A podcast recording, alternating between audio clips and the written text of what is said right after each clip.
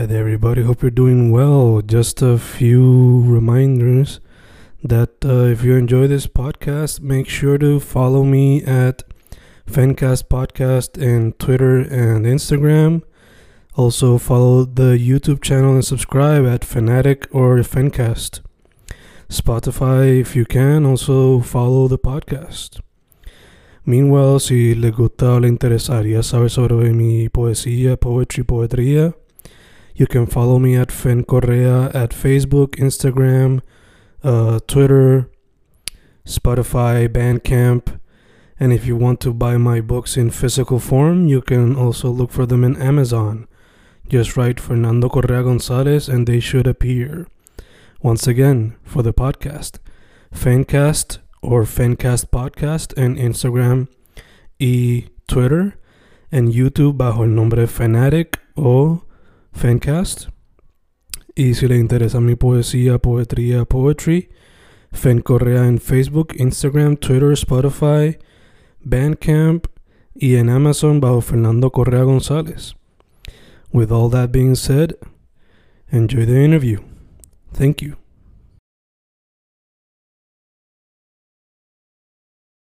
Y ahí estamos, grabando, grabando, Fencas grabando. Hoy una entrevista con una persona que conocí gracias a los a los esfuerzos o los espacios que le provee a veces Plaza las Américas a artistas de diferentes facetas. Eh, si no me equivoco, fue en el segundo o el tercer piso que nos conocimos. Vi su trabajo, le pedí la tarjeta, le pedí para contactarle en el futuro. Migdala Unpier, ¿cómo estamos? Hola, saludo. Eh, Migdala, antes de como que de irnos a fondo, ¿cómo la gente podría buscar tu trabajo en las redes sociales? Pues mira, yo estoy en, en Instagram como Taller La Grabadora, también en Facebook.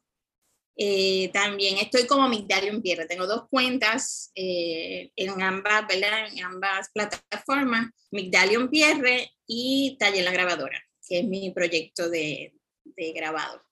Perfecto, perfecto.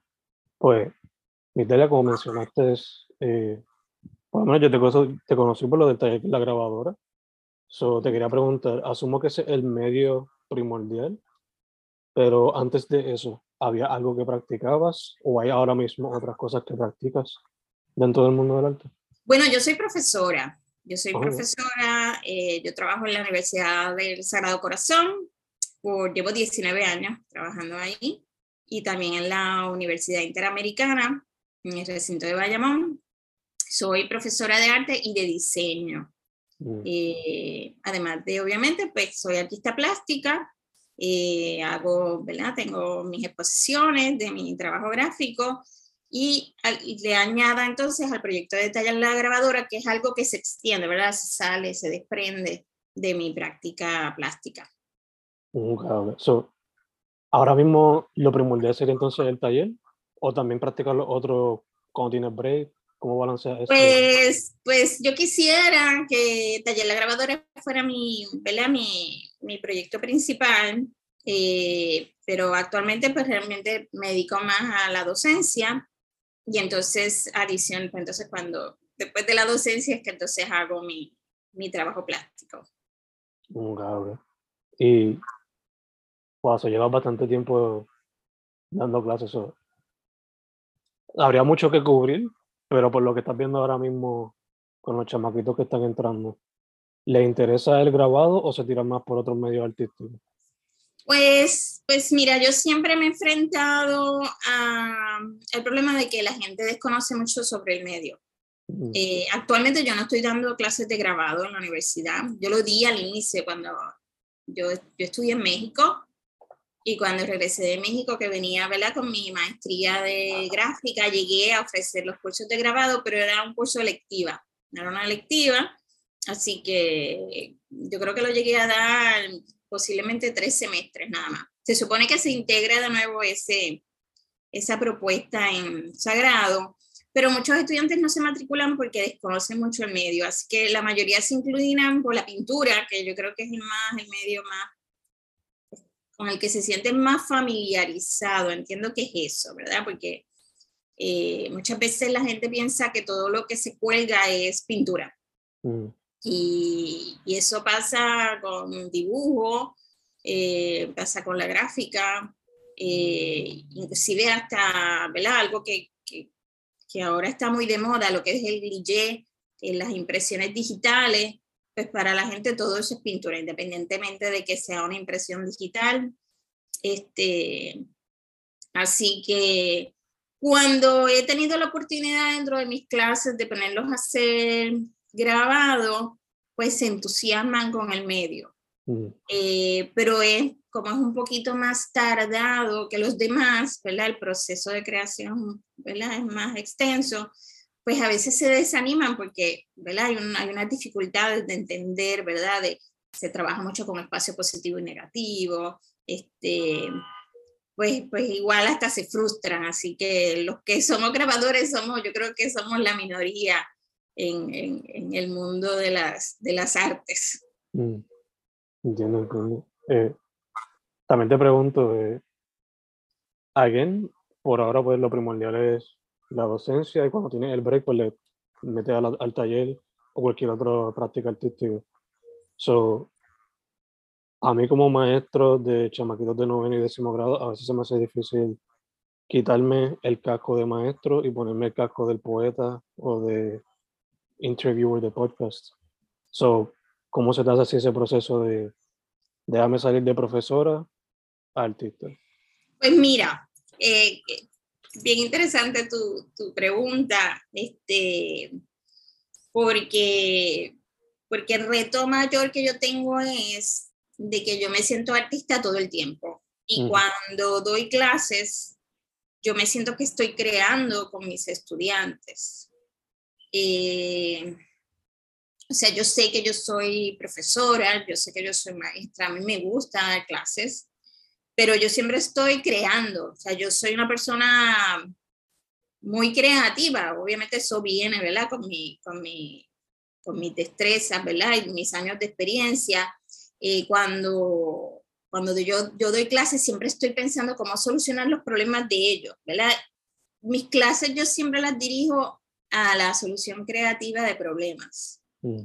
Eh, muchos de mis estudiantes no son estudiantes de arte que están tomando estos cursos de arte. Así que yo les digo, aquí tú no tienes que saber dibujar, sino es pues ser creativo, ¿verdad? Yo te voy a, a enseñar a solucionar problemas de manera creativa utilizando los recursos plásticos como podría ser el dibujo, como podría ser la pintura, el grabado, inclusive hasta que puedan buscar a otros que les solucionen esos problemas.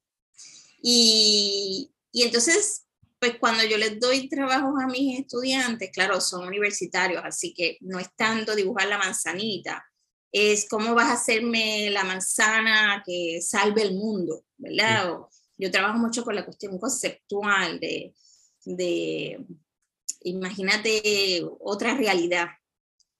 Pues yo les estoy dando el ejercicio, pero a la misma vez estoy yo buscando soluciones, ¿verdad? Y yo, ay, tú podrías hacer esto, tú podrías, y cuando ellos me presentan sus propuestas, es como que, podrías hacer esto, podrías... o sea que yo estoy constantemente creando. Entonces, ¿qué pasa? Que los talleres de clase son tres horas. Eso mm. es bien fuerte. Entonces, tú llegas agotado porque tú estás constantemente creando.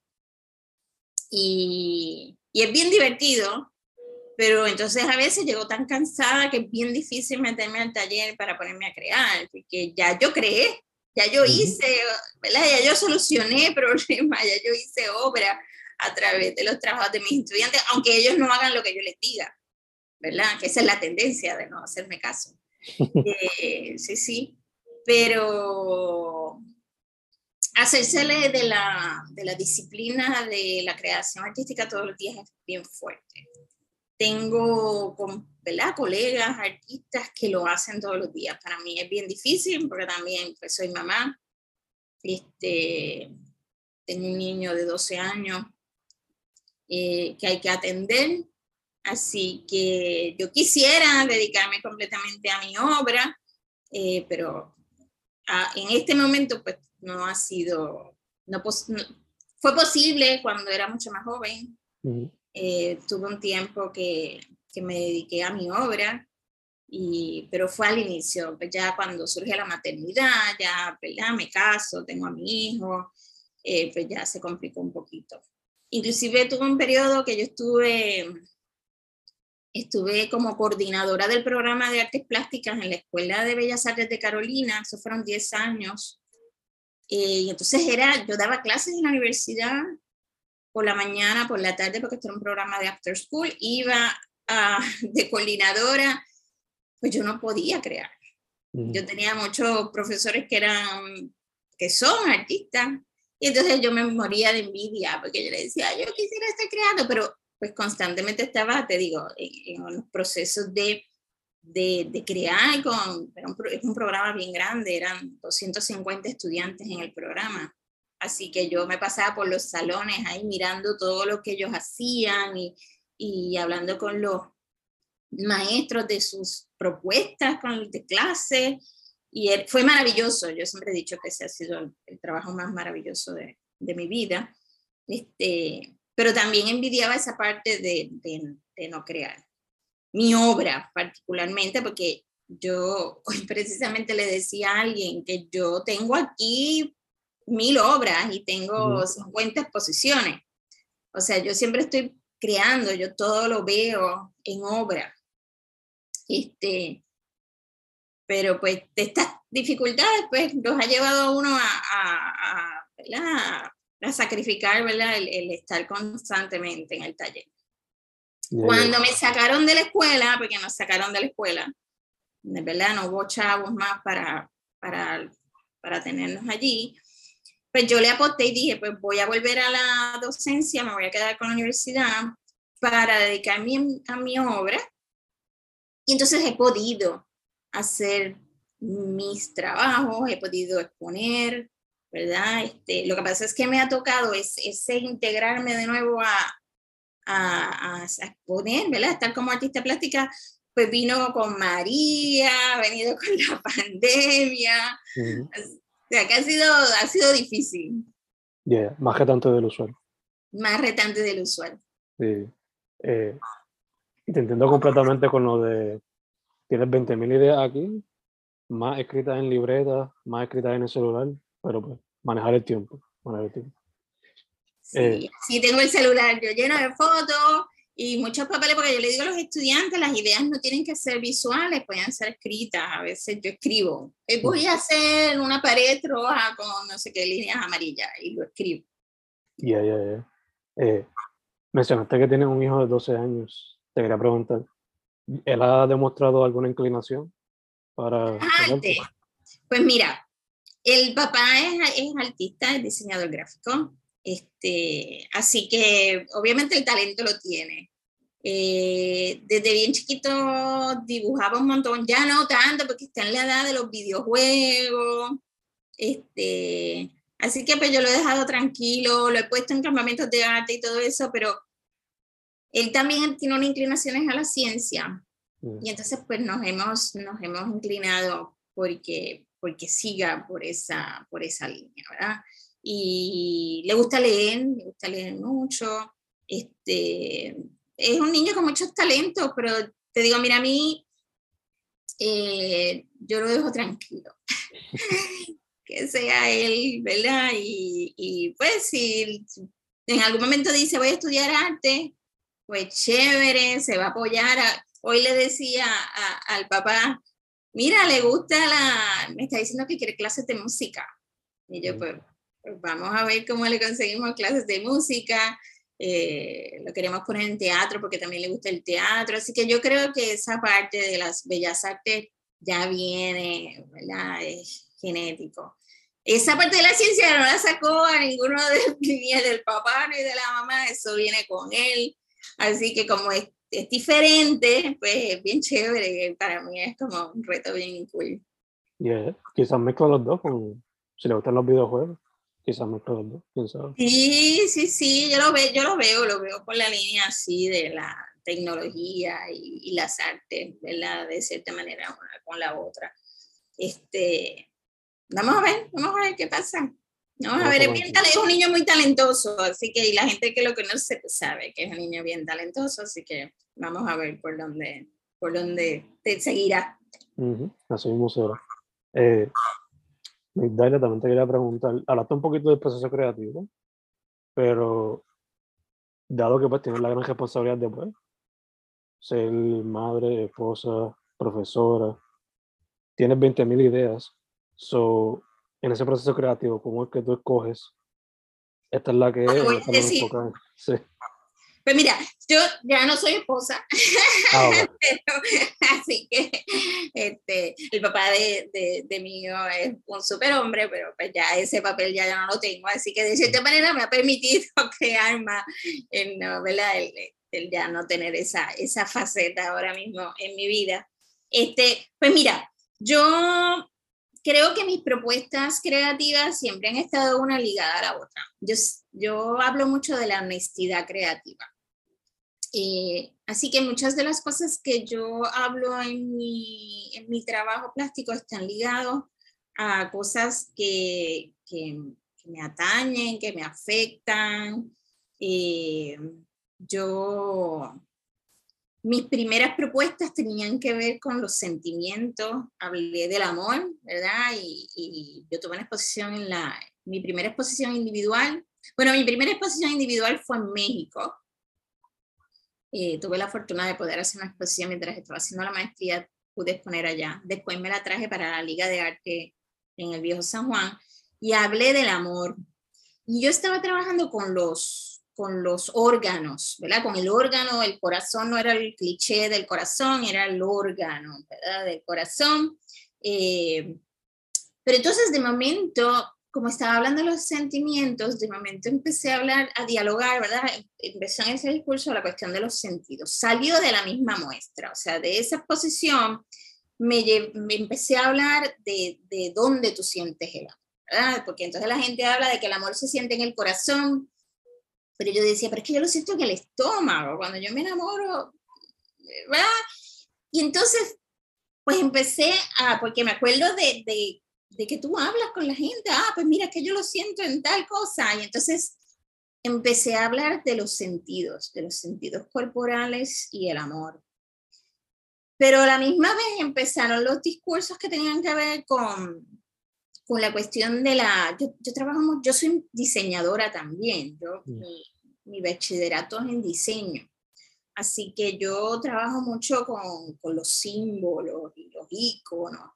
Este, me, me gusta mucho la estética de la publicidad, así que yo lo he trabajado en varias propuestas, he trabajado con eso. Y también te digo, el, papá de, mi nene, pues también está en, en, esa rama. Así que la cuestión de la publicidad siempre ha estado enlazada con, con mi discurso. Yo hice una, hice una exposición en un momento que tenía que ver con la comida y era porque yo tenía problemas con la comida. Mm. Ah, bien gordita. Y entonces yo tenía una mala relación con la comida. Y entonces yo decía que yo necesitaba bregar con ese, con esa cuestión, ¿verdad? Con ese problema. Y, y yo trato siempre de hablar de mis problemas eh, de manera lúdica. Eh, a mí me gusta jugar. Yo, yo, he tenido, yo he tenido unas grandes pérdidas en mi vida y, no, y yo no he, no he, podido hablar de mis pérdidas desde la tragedia. Mm. He tratado siempre de hablarlo, ¿verdad? Como de manera chistosa. Y, ¿verdad? y entonces hice la exposición que tenía que ver con platos de comida. Eran platos de comida y era, se llamaba gráfica a la carta y eran platos de comida como si estuvieras cuando tú juegas con la comida, cuando no te gusta esto y lo echas para el lado, o empiezas a jugar con el tenedor, y entonces dentro de las, de las, de las comidas eran platos de comida, o sea, yo hice los desayunos, hice las ensaladas, hice, hice los platos fuertes, los postres, habían figuras, ¿verdad? Habían unas mujeres insertadas dentro de estas imágenes. Este, tuve una exposición que se llamaba Jugando a la Casita, que vino que vino con, ¿verdad? Yo me fui a México, yo viví en México siete años, yo me fui a hacer la maestría en México y decidí quedarme en México porque me enamoré de él, que era mi compañero mexicano, y, y me enfrenté con, con, la crítica de por qué yo no era ama de casa, esperaban, ¿verdad? Dentro del machismo mexicano esperaban que yo me dedicara a cuidar a mi compañero, que, que ni casados estábamos, ¿verdad? Entonces era, pues que se supone que tú limpies y que hagas esto, y yo no, yo no hago nada de eso, porque, porque inclusive mi compañero tampoco esperaba eso, era la familia, los amigos y todo. Y entonces hice una propuesta que se llamaba Jugando a la Casita, donde mi comentario tenía que ver con eso, que las cosas que me rodeaban en mi casa no eran objetos de trabajo, ¿no? Yo no era una de casa, eran, eran mis paisajes, eran mis compañeros de casa, y entonces trabajaba con paisajes que eran tenedores, que eran cucharas, que eran, este, entonces se, se llamaba jugando a la casita. Yo estaba jugando a la casita porque las cosas eran simplemente cosas que estaban ahí con las que yo convivía, pero realmente yo no pues yo no planchaba ni limpiaba, podíamos pagarle a alguien que nos pagara, nos limpiara el apartamento y... O sea que de cierta manera te digo, todos mis discursos han tenido que ver uno, ¿verdad? Con, ¿verdad? Con los otros. Mm. El tema de la comida siempre ha estado ligado con mis propuestas después que trabajé con el de la gráfica a la carta. Y entonces yo tuve una exposición el en el 2020, es que ya, ya estamos en el 2022, cuando empezó la pandemia, yo tuve una exposición en Bayamón que se llamaba Super, que era de comidas. Y precisamente eran, eran las cosas que comemos. Eh, y entonces eran como objetos de un supermercado. Así que todo, todo, de cierta manera te digo, las propuestas han estado ligadas a sucesos en mi vida. La propuesta que tuviste en Plaza Las Américas eh, que tiene que ver con Santurce. Mm, barrio, ¿verdad? Con el es la propuesta de barrio. Eh, surge porque precisamente a mí me gustan las cosas de la casa. A mí me gusta la estética, me gustan los patrones, por ejemplo, los patrones que salen de las rejas y todo. Y en, yo trabajo mucho con las repeticiones, que eso me lo permite mucho la gráfica, ¿verdad? El grabado permite pues la reproducción de imágenes. Entonces, yo como trabajo en, en Sagrado, siempre paso por Barrio Obrero para, yo vivo en Carolina, entonces pues yo tomo la Valorio, dice que yo bajo de la universidad y veía las casas y empecé a enamorarme de las rejas de las casas. Eran más las rejas y los colores de las casas. Y entonces empecé a tomar fotos, empecé a tomar fotos y empecé a trabajar con esa, con esa propuesta. Eh, así que, pero esa es mi propuesta de taller la grabadora, porque taller la grabadora, eh, yo lo que estoy tratando con esta propuesta es de que la gente tenga más conocimiento del medio eh, a través de una obra que sea más fácil de, de adquirir a nivel de precio, a nivel de formato. no son tan conceptuales, no son tan personales, ¿verdad? es algo como más lindo, ¿verdad? Porque cuando yo hago las cosas de la comida, pues la gente, yo no quiero esa obra, ¿verdad? Porque, porque ¿verdad? Pero esos son mis embelecos, esa es mi obra, ese es mi discurso que yo quiero, ¿verdad? Ese, o esa es mi crítica o mi comentario que yo quiero hacer. Con la cuestión de, de Santurce, eh, que yo estoy enamorada de esa propuesta, me encanta, yo me la estoy disfrutando y, y quiero que se convierta en algo más grande y algo más, ¿verdad? Estoy estoy explorando otros soportes y todo, porque me la estoy disfrutando un montón. Es precisamente una obra, te digo, más económica, este, y es más íntima. Yo no, no sé, ¿verdad? ¿Cuál fue tu percepción o cómo, ¿verdad? Cómo tú te, ¿verdad? Relacionaste con las piezas. Pero es eso, taller la grabadora, la idea es hacer una obra más comercial, eh, porque yo quisiera que la gente comprara arte, arte original, que no comprara reproducciones, que no comprara posters. Eh, o sea que, porque inclusive mis propuestas inclusive son, yo estoy trabajando con la técnica de monotipo dentro del grabado, que, que no hay serie, no hay, no hay una edición, o sea, son únicas. O sea que la gente que me compra un grabado se está llevando una obra que no tiene nadie más este, porque yo no la estoy, yo no, no la estoy digitalizando, yo no estoy haciendo reproducciones digitales, yo, no hay serigrafía, que en serigrafía tú trabajas en edición, este, son únicas. Y es porque a mí me gusta eso, me gusta que sea tan personal. Este, pues no sé, hablo un montón. No, no te preocupes. Eh, me preguntaste que cómo digerí esas piezas. Las veo como, a cierto punto también como documentando la experiencia de Santurce, para la gente que quizás no sepa cómo es. Que cuando vi las piezas, hasta cierto punto lo vi como documentando la experiencia de vivir en el área, documentando la vida en Santurce. Eh, yo, te voy, yo, te voy, a decir una cosa, la gente ha tenido una reacción bien bonita con, con las obras la gente me la compra porque dicen, es como la casa de mi mamá. Mm. Es como la casa de mi abuela. Inclusive yo he tenido gente que me ha comprado las piezas y después me manda fotos de, mira, estas son las rejas de... Mm.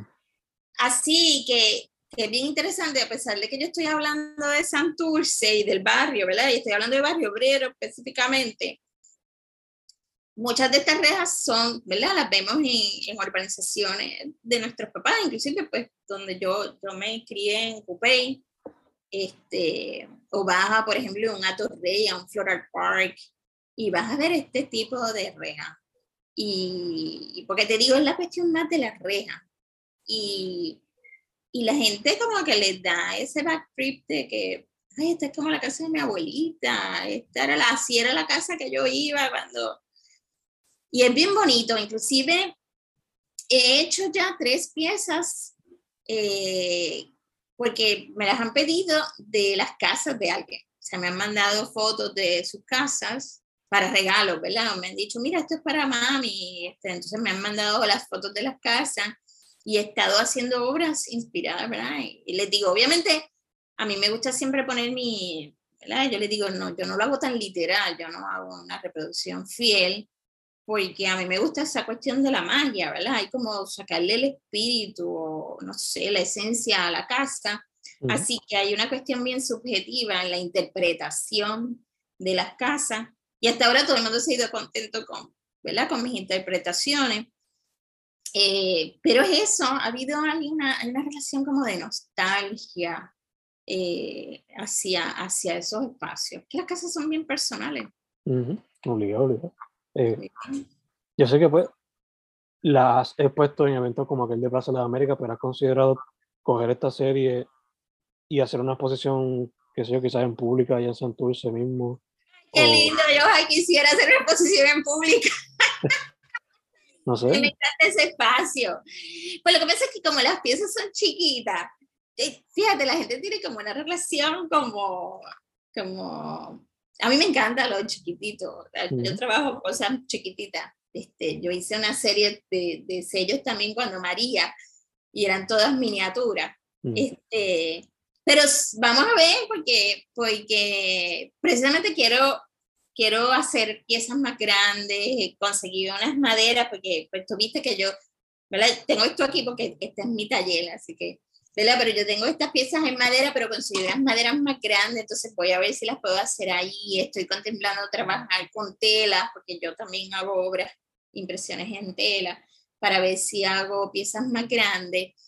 Este, pues vamos a ver, vamos a ver. En agosto hay una exposición en, en Sagrado, que es de profesores, este, que entiendo que van a ver de esta serie, pero sí, estaría maravilloso es que saliera una exposición de esto para...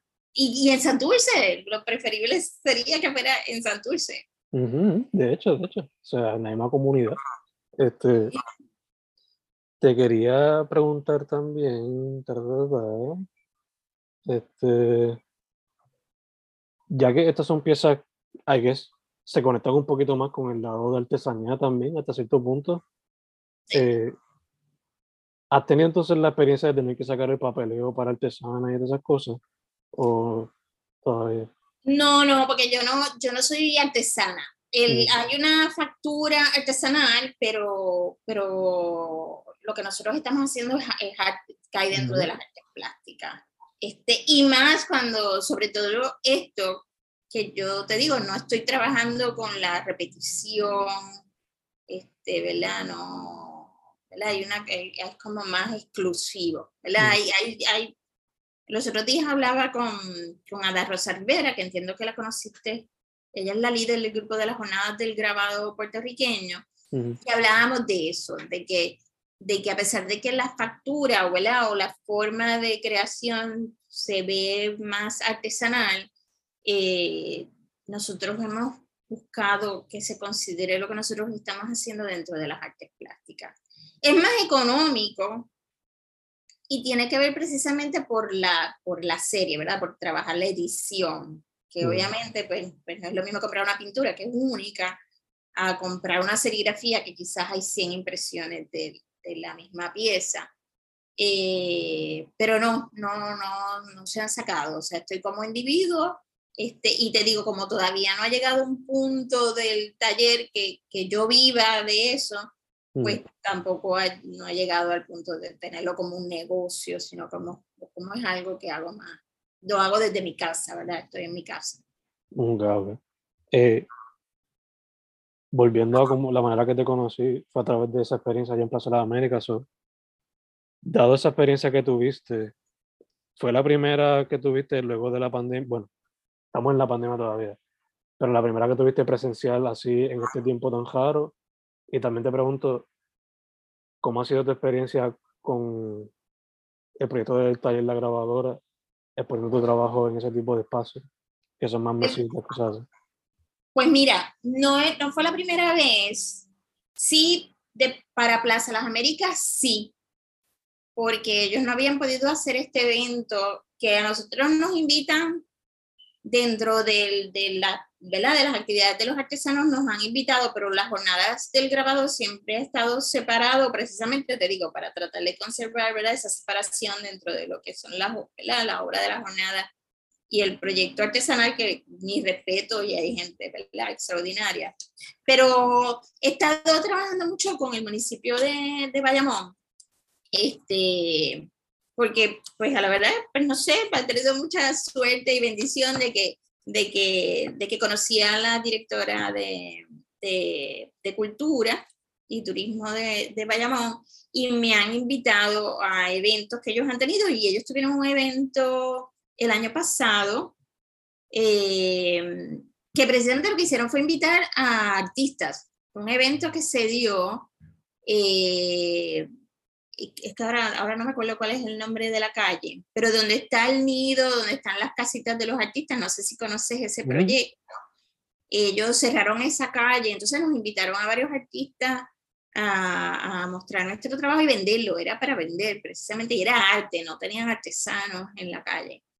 Y, y fue súper brutal. Inclusive ahí fue la primera vez que yo presenté las piezas estas de, de barrio Tuve una súper acogida con, con, esos trabajos. Y, obviamente me pompié un montón. Estuvimos también en la Goico, en la Loíza, este, que también es un proyecto maravilloso. Dentro de, de la Goico está el taller La Ciénaga, que es una compañera, una colega grabadora, Yolanda Velázquez, eh, coordinó con la gente de la Goico, ¿verdad? Que pudiéramos presentarnos allí y, y, te digo, todo esto dentro de la pandemia, obviamente con todas las precauciones y todo, ¿verdad? Este, y también fue un evento bien maravilloso, también hubo mucho movimiento, se vendió mucho grabado, porque era un evento solamente de grabadores y se pudo, se vendió mucho. Y en plaza, a pesar que estábamos en ese lugar, que, que es la primera vez que nos, nos ponían, nos ubicábamos en ese espacio, nos fue bien, fíjate, todos todas, que fuéramos todas mujeres, aunque la jornada tiene varones también, nos fue bien. Este, así que, no sé, yo creo que la gente como quiera, o sea, siempre hay gente comprando arte y siempre apoyando esto, estos proyectos. Eh, ya que tocamos un poquito el tema de la pandemia, te quería preguntar también, ¿te afectó de manera positiva o negativa en el proceso creativo la pandemia? Eh, mm, fíjate, a mí lo que me afectó fue que yo tuve una exposición, a mí me abrió una exposición, o sea, yo, tenía yo tenía planeada la apertura de una exposición individual en Bayamón la misma semana que cerraron el aire. Mm. Eh, yo me acuerdo, fue bien loco, no sé si conoces el espacio emergente en Bayamón. No. ¿Lo conocen? No. No, no, Bayamón, Bayamón tiene un, lo que se llama el espacio emergente, que está en la, cerca del Museo de Francisco Yer, cerca de las casitas y todo eso. Y ellos han estado, hicieron como unas, unas, ¿cómo era que le llamó? Eran unos ciclos de, ¿verdad? De exposiciones y eran cuatro, cuatro exposiciones, este, o sea, cuatro exposiciones individuales dentro del espacio. Y, y yo me acuerdo montando la exposición, ya venía todo el asunto de que, pues, que si la pandemia, que si las mascarillas, y me acuerdo que decíamos, bueno, ¿qué es lo peor que puede pasar? Que abramos y pongamos, y todo el mundo vaya con mascarilla a la exposición. Mm. Inclusive habíamos pensado, yo le había dicho a una de las personas, y yo le dije, mira, consígueme, igual voy a conseguir mascarillas y las voy a estampar, le voy a poner mis, mis grabados a lo, a- y darle a la gente las mascarillas para que estén en la exposición con las mascarillas. Y nos quedamos con las ganas porque se cerró todo, todo el mundo se metió en las casas. Y, o sea que no tuvimos apertura per se. La, las exposiciones se abrieron tres meses después Oh, wow. Pero sin apertura, que siempre, ¿verdad? El evento de la apertura para nosotros es bien importante. eh, y además de que como tenía otros colegas que tenían sus exposiciones, o sea, ya estábamos soñando, ¿verdad? Con, con el fiestón que íbamos a hacer. Eh, y entonces también la gente no, no se animó mucho a ir a la, a la muestra eh, porque pues es un espacio cerrado, con aire, entonces pues, pues a pesar de que ellos tenían, ¿verdad? Ellos han tenido siempre unos cuidados bien brutales con los espacios, la gente con mascarillas, te tomaban la temperatura, ¿verdad? Ellos tenían un, un, ¿verdad? un máximo de gente en el espacio. Eh, pues yo no tuve, ¿verdad? No tuve las visitas que hubiese tenido en un, ¿verdad? En un periodo normal y, y haber tenido, ¿verdad? Las eh, actividades alrededor de la, de la muestra. Yo creo que eso fue lo que más me afectó y me frustró, porque pues obviamente era una exposición con, yo creo que yo tenía como 18 piezas Mm. y entonces pues, era un montón de trabajo para que prácticamente pues, pues las, las piezas las vio poquita gente. Mm. Y no es lo mismo ver las piezas, por ejemplo, en mi taller, que pues las tengo yo pues apoyadas en la pared, a tenerlas montadas en un espacio. O piezas que eran grandes, yo hice unos impresos en tela y grandes, y entonces pues no es lo mismo verlas en la pared, verlas en exposición.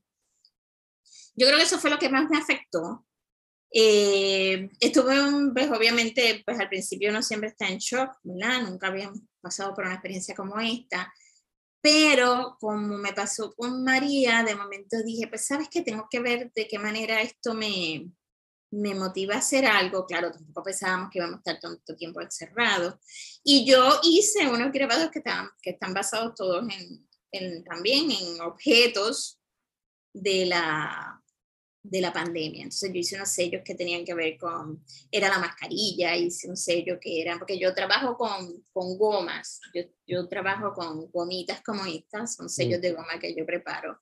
Así que yo hice el hand sanitizer, hice los guantes, hice el jabón, jabón de fregar, yo hice el Clorox. Entonces hice pequeños sellitos buscando, ¿verdad? Este, pues no sé, exorcizar esos sentimientos que tenía con, con los objetos y trataba pues de burlarme, ¿verdad? De reírme de, de la situación.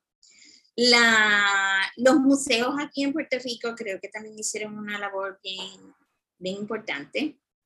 Este, yo llegué a dar un taller, bueno, llegué a dar dos dentro de la pandemia con la Ciudad de Puerto Rico, me invitaron a dar talleres eh, así por Zoom y entonces los ponían en Facebook y le di, uno le di un taller de, de grabado y llegué a dar un taller de, de Navidad.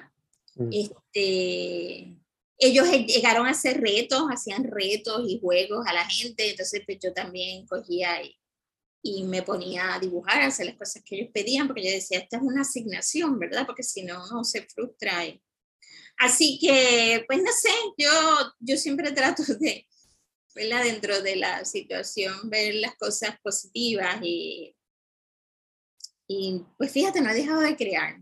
Uno, te digo, se frustra, pero, pero he podido, ay, inclusive hubo, hubo una exposición, que eso fue también al inicio de la pandemia, eh, un, un, artista, Hubert Caño, este, que hizo una, una exposición colectiva de mascarillas. Y, creo que fue de las primeras, porque de momento empezaron a surgir 20.000 exposiciones, inclusive a nivel universal se hicieron muchísimas muestras donde la gente intervenía en las mascarillas, que era lo que habíamos hablado para la exposición, que no se pudo hacer. Y entonces, eh, pues hicimos arte en la pandemia y todavía se sigue haciendo arte con todo, ¿verdad? Con, con esta situación. Sí, a pesar de los obstáculos se sigue trabajando. de los obstáculos. Eh, ahorita mencionaste que pues la serie que estás trabajando es Barrio, pero te pregunto, ¿esa es la que tienes en mente seguir trabajando a través del año? ¿O tienes otra que también estás trabajando? Pues, pues mira, yo estoy trabajando otra que es más, más personal. Este, todavía estoy, ¿verdad? Yo tengo una tengo la, la, propuesta, tengo la idea de lo que quiero hacer, pero todavía estamos explorando en boceto. Pero ya cae dentro de lo que yo llamo la propuesta de mi talón Pierre, ¿verdad? Taller la grabadora en barrio y, y mi talón Pierre está trabajando con esta propuesta que tiene que ver, que es bien personal. Estoy trabajando con algo que yo no había trabajado antes, que tiene que ver con mi cuerpo y tiene que ver con, ¿verdad? con mi persona. Eh, ya había hecho como un ejercicio previo y, esa fue mi inspiración a decidir, pues mira, quiero hacer esta muestra. Eh, vamos a ver si sale, porque me gustaría que saliera antes de fin de año, mostrarla en algún lugar. Este, pero es, un, es una propuesta más, más íntima. Sí. Nice, nice. Eh, también te quería preguntar, estamos grabando el 19 de abril, esto sale el 29 de abril. Eh, ¿Qué se puede esperar de ti en cuestión a eventos en vivo, sea festivales o lo que sea. Pues mira, es que parece cuando me dijiste que salía el 29, el 30 de abril voy a estar en el Colegio de Arquitectos en la calle del Parque con las obras de barrio. Eh, nada, es un evento de un día, porque ellos habían hecho yo este evento, ya yo había estado con ellos eh, anteriormente. Es un evento de un día pero precisamente como llevó lo de barrio porque dije, perfecto, estaba completamente alineado con ¿verdad? la cuestión de los arquitectos, este, ya yo había trabajado un poquito con lo que son las losetas criollas y todo eso.